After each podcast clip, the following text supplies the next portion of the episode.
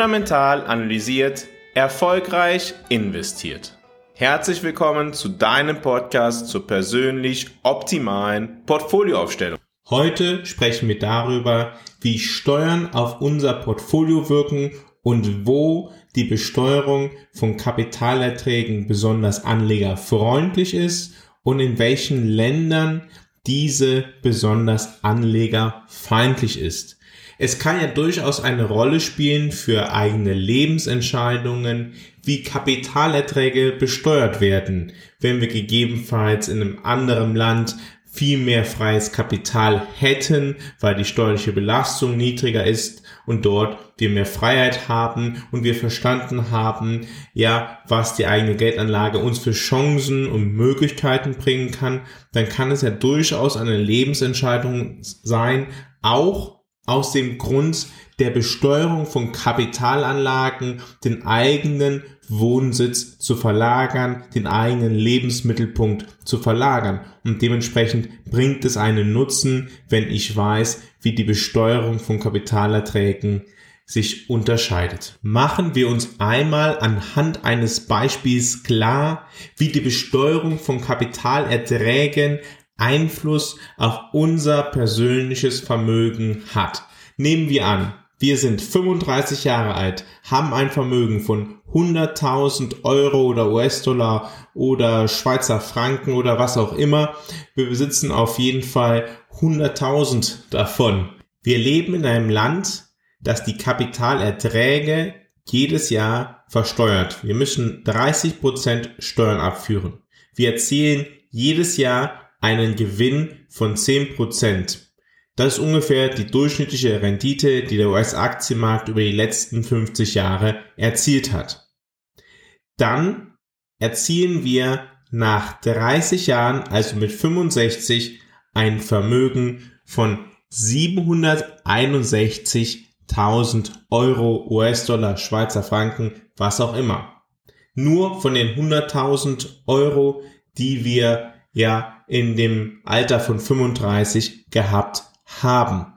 Nun nehmen wir an, wir leben nicht in einem Land, das jedes Jahr unsere Gewinne zu 30 Prozent versteuert, sondern wir leben in einem Land, das es uns ermöglicht, die Gewinne nach 30 Jahren zu versteuern und in der Zwischenzeit den Zinseszinseffekt auf die unversteuerten Gewinne laufen lässt, dann kommen wir nach 30 Jahren auf ein Vermögen von 1,22 Millionen Euro. Wir haben also fast 500.000 Euro Schweizer Franken US-Dollar mehr, wenn der Moment der Besteuerung viel später erfolgt. Warum ist das so?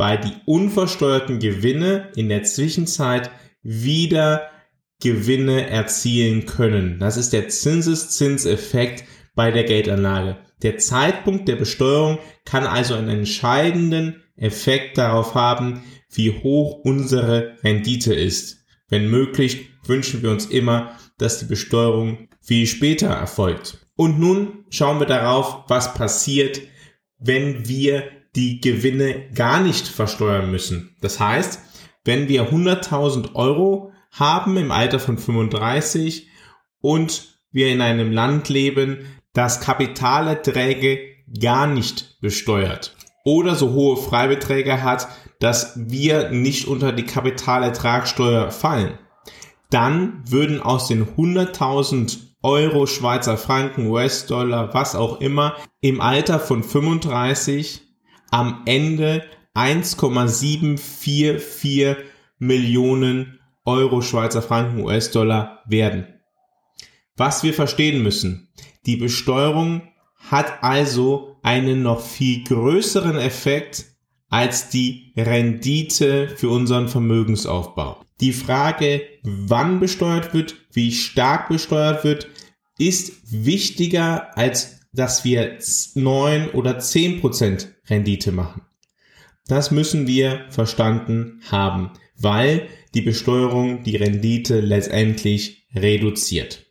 Und wenn es nicht 100.000 sind, die meisten Menschen haben die Möglichkeit, mehr als 100.000 Euro im Leben zu investieren und hören gegebenenfalls auch nicht mit dem 65. Lebensjahr auf, dieses Vermögen zu besitzen, sodass der Effekt über die Zeit noch viel höher ist, dann wird der steuerliche Unterschied eine ganz gewaltige Rolle in der Vermögensbildung insgesamt spielen. Also, wir blicken darauf, welche Länder für uns steuerlich günstiger sind oder steuerlich ungünstiger. Beginnen wir mit einem Land, was die meisten gar nicht auf dem Schirm haben, wenn es um Steuern und Kapitalanlage geht. Wir müssen dafür nicht auf eine exotische Insel schauen, sondern einfach nur auf das Vereinigte Königreich. Dort hat jeder die Möglichkeit, 20.000 Pfund, das sind 23.000 Euro oder 24.000 Dollar pro Jahr in ein individuell Saving Account einzuzahlen. Wenn das Geld dort drin ist und es gedacht ist für den ersten Hauskauf oder für die Altersvorsorge, dann wird es im ganzen Leben überhaupt nicht versteuert. Die einzige Grenze, die es dort gibt, sind 20.000 Pfund pro Jahr. Was man heißt, man kann jedes Jahr 24.000 Dollar, 23.000 Euro, 20.000 Pfund ansparen, ohne dass die ein Leben lang besteuert werden. Das heißt, wenn derjenige, der mit 35 100.000 Euro hat, mit 25 angefangen hätte und jedes Jahr 20.000 Euro angespart hätte, wären diese 100.000 mit 35 steuerfrei sein Leben lang. Er könnte am Ende mit einer durchschnittlichen Rendite von 10% auf über 1,7 Millionen Euro kommen, wenn er nicht mehr in sein individuelles Saving Account einzahlen würde. Wenn er das weiterhin tut, pro Jahr 20.000, dann würde er noch auf ein viel höheres steuerfreies Vermögen kommen. Darüber hinaus, wenn er noch mehr Geld anlegt und darauf Gewinn erzielt, gibt es Steuerfreibeträge, die sind zwar im Vereinigten Königreich jetzt im letzten Jahr gesenkt worden, sind aber immer noch deutlich höher als in anderen Ländern. Bis April lagen diese bei 12.300 Pfund pro Jahr Steuerfreibetrag für Kapitalerträge und über 2.000 Pfund für Dividenden. Das ist jetzt reduziert worden, sogar mehr als halbiert. Bei den Kapitalerträgen liegt aber immer noch bei 6.000 Pfund und ist beispielsweise mehr als das Sechsfache als der Steuerfreibetrag auf Kapitalerträge, den es in Deutschland gibt. Und in Deutschland gibt es ja kein individuell Saving Account, dass man steuerfrei Vermögen aufbauen könnte. Wo wir gerade dabei sind, blicken wir auf Deutschland. In Deutschland gibt es eigentlich nicht besonders viele Regeln.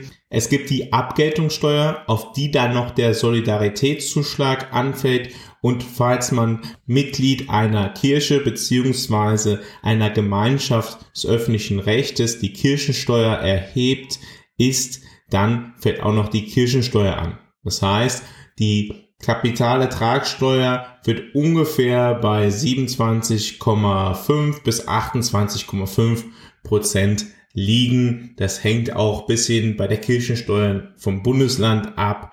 Das einzig Gute ist, man kann gegebenenfalls, wenn man sehr wenig Geld verdient, eine Günstigkeitsprüfung annehmen lassen, so dass wenn der persönliche Einkommensteuersatz niedriger ist als der, als die Abgeltungssteuer, naja, dann kann man den nutzen. Dazu gibt es einen steuerlichen Freibetrag von 1000 Euro pro Person. Der gilt übrigens auch für Kinder. Das heißt, wenn eine Familie, Vater, Mutter, zwei Kinder, die hätten theoretisch 4000 Euro Freibetrag, 1000 Euro pro Person. Die Abgeltungssteuer erfolgt erst dann, wenn Gewinne realisiert werden. Blicken wir auch auf die Schweiz. In der Schweiz sind private Gewinne, also Kapitalgewinne aus der Veräußerung von privaten Vermögen von den Steuern befreit. Im Falle von gewerbsmäßigen Börsenhandel sind die Gewinne allerdings als Einkünfte steuerpflichtig. Zu beachten ist allerdings, dass es in der Schweiz eine Vermögensteuer gibt.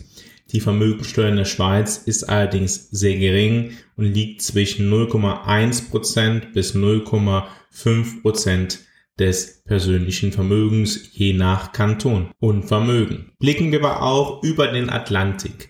In den USA ist die Besteuerung von Kapitalvermögen auch abhängig von den jeweiligen Bundesstaaten. Es gibt eine Bundessteuer, die anfällt und dann können gegebenenfalls noch die einzelnen Bundesstaaten Steuern erheben. Es gibt allerdings eine Unterscheidung zwischen kurzfristigen und langfristigen Kapitalgewinnen. Kurzfristige Gewinne sind Gewinne aus dem Verkauf von Vermögenswerten, die weniger als ein Jahr gehalten wurden. Die werden als Teil des regulären Einkommens des Steuerpflichtigen behandelt und unterliegen damit dem individuellen Einkommensteuersatz des Steuerjahres. Die individuellen Einkommensteuersätze variieren dann auch je nach Einkommenshöhe und können bis zu 37 Prozent betragen. Bei den langfristigen Gewinnen, ja, da sieht das bisschen anders aus. Diese unterliegen oft nur einem niedrigen Steuersatz als kurzfristige Gewinne und werden in der Regel mit einem speziellen langfristigen Kapitalertragssteuersatz besteuert. Der langfristige Kapitalertragssteuersatz hängt vom individuellen Vermögen des Steuerpflichtigen ab, kann jedoch niedriger sein als der reguläre Einkommensteuersatz. Für die meisten in den USA wird dieser nicht höher sein als 20 Prozent. Dazu haben die USA ähnlich wie das Vereinigte Königreich, aber doch ganz anders eine andere Herangehensweise bei der Förderung der Kapitalanlage zur Altersvorsorge. Blicken wir einmal auf zwei verschiedene Arten von Altersvorsorgekonten in den USA. Das sogenannte 401k und das IRA, das Individual Retirement Account. Beginnen wir mit dem 401k Account. Was ist ein 401k Account? Ein 401k Account ist ein vom Arbeitgeber gesponsertes Altersvorsorgekonto, das es den Arbeitnehmern ermöglicht, einen Teil ihres Gehalts vor Steuern in das Konto einzuzahlen, um für den Ruhestand zu sparen. Die Beiträge werden vor Steuern von von dem Gehalt abgezogen. Das bedeutet, dass man das steuerpflichtige Einkommen reduziert und weniger Einkommensteuer zahlt. Viele Arbeitgeber bieten an, diese Beiträge zu einem 401k-Account zu leisten. Die sind oft sogenannte Arbeitgeber-Matching-Beiträge und können die Altersvorsorge erheblich steigern. In einem 401k-Account kann man dann das Geld in verschiedene Anlageoptionen wie Aktien, Anleihen, Investmentfonds oder anderen Wertpapieren investieren. Übrigens, das hatte ich vorher vergessen zu sagen, das ist auch in UK so, man ist vollkommen frei bei der Anlage des Geldes, man ist dann nicht an irgendwelche Vorwaben gebunden. Wenn man allerdings in den USA das Geld aus dem 401k Account im Ruhestand entnimmt, werden die Entnahmen als steuerpflichtiges Einkommen behandelt und entsprechend besteuert. Was ist also der Unterschied zu den Vorgängen im UK? Im UK werden Einkommen versteuert. Das heißt, ich gehe arbeiten, verdiene mein Geld, versteuere mein Einkommen und danach kann ich das investieren und habe hohe Freibeträge pro Jahr, die ich investieren kann und die werden dann nie besteuert in den USA reduzieren diese Beiträge bereits das Arbeitseinkommen und damit halt auch den Steuersatz beziehungsweise die Steuerzahlung im jetzigen Zeitpunkt. Allerdings im Moment der Nutzung des Geldes im Alter, dann muss es versteuert werden.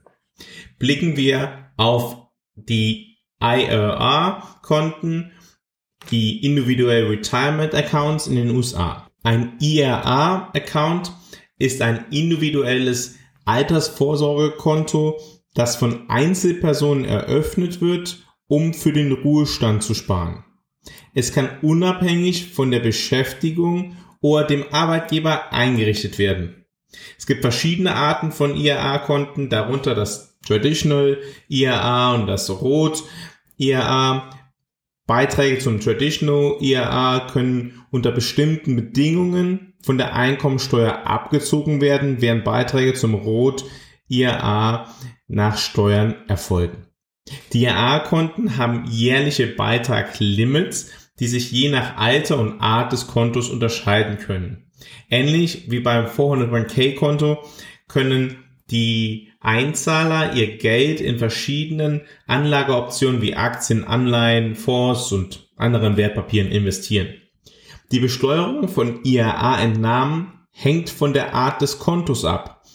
Traditional IRA-Entnahmen werden im Ruhestand als Einkommen besteuert, während Rot IRA-Entnahmen in der Regel steuerfrei sind, wenn bestimmte Voraussetzungen erfüllt sind. Also auch hier unterscheidet sich der Besteuerungszeitpunkt und es gibt unterschiedliche Rahmenbedingungen. Was sich aber beidseitig des Atlantiks zeigt, im Vereinigten Königreich wie auch in den USA, die Altersvorsorge Kapital basiert individuell unabhängig vom Staat, privat wird steuerlich erleichtert bzw. gefördert. Wer sich von dem Thema Kapitalertragssteuer weitestgehend lösen möchte, dem kann ich empfehlen, sich Panama anzusehen, das Land, in dem ich wohne. Dort werden nur Kapitalerträge besteuert, die einen Inlandsbezug haben. Wenn meine Investitionen jedoch im Ausland erfolgen, dann sind diese in Panama selbst steuerfrei. Und ich habe das ganze Thema erstmal für mich erledigt. Allerdings gibt es da auch gewisse Dinge zu bedenken, beispielsweise die Quellensteuer. Panama hat anders als andere Länder keine Doppelbesteuerungsabkommen mit den USA oder mit Deutschland. Wenn also beispielsweise Dividenden anfallen, dann muss ich diese per Quellensteuer in den USA versteuern, beziehungsweise es passiert automatisch in Deutschland, in den USA. Es gibt allerdings auch Länder, in denen ich dann gegebenenfalls investieren kann, die keine Quellensteuer erheben auf Dividenden, wie beispielsweise das Vereinigte Königreich oder Südafrika. Das Thema könnte man natürlich unglaublich groß machen, weil es gibt auf der Welt 200 verschiedene Länder und dementsprechend auch 200 verschiedene Besteuerungsarten von Kapitalerträgen. Die Zeit fehlt mir allerdings dafür und ich glaube auch niemand möchte sich alle 200 Länder anhören. Ich wollte heute allerdings mal einige Länder ja vorstellen und ja das ganze Thema mal in die Präsenz holen, weil es macht für die Geldanlage halt wirklich einen großen Unterschied, wie die steuerliche Situation ist. Es kann, es, man kann es auch in die eigene Geldanlage mit einbinden, wenn man darüber nachdenkt, wann und wie man Geld entnimmt weil das hat natürlich auch wieder Effekte auf die Steuerzahlung. Man kann das Thema aktive und passive Handlungen, die taktische Portfolioaufstellung, die kann man auch ja in einem Zusammenhang mit dem Steuern sehen, weil natürlich die Realisierung von Gewinnen gegebenenfalls dazu führt, dass die langfristige Rendite jedenfalls niedriger wird. Auch dann, ich habe da mal eine Podcast-Episode dazu gemacht, kann man Derivate gegebenenfalls nutzen, um das zu vermeiden. Also, das Thema Steuern hat einen so wichtigen Effekt auf den langfristigen Erfolg der, der Geldanlage, beziehungsweise auf die Ergebnisse der Geldanlage, dass ich heute einmal über das Thema sprechen wollte. Wenn dich persönlich diese Episode bereits weitergebracht hat, dann kann ich dir bei deiner Geldanlage noch viel mehr helfen. Wenn du mehr dazu erfahren möchtest, geh jetzt auf fundamentalanalysiert.com. Dort kannst du ein kostenfreies Strategiegespräch mit mir vereinbaren. In diesem finden wir dann gemeinsam raus, ob und wie ich dir persönlich helfen kann, damit du deine persönliche Geldanlage optimieren kannst. Ich freue mich, bald von dir zu hören. Vielen Dank, dass du heute bei Fundamental analysiert deinem Podcast zur persönlich optimalen Geldanlage dabei gewesen bist. In der morgigen Podcast-Folge werden wir einmal darüber sprechen, wie die außer Kontrolle geratene US-Staatsfinanzierung das Zinsniveau ansteigen lassen hat und für die aktuelle Volatilität an den Kapitalmärkten, insbesondere bei den Zinsniveaus, eine große Verantwortung trägt. Ich freue mich, wenn du morgen wieder dabei bist, wenn es wieder heißt, fundamental analysiert, erfolgreich investiert.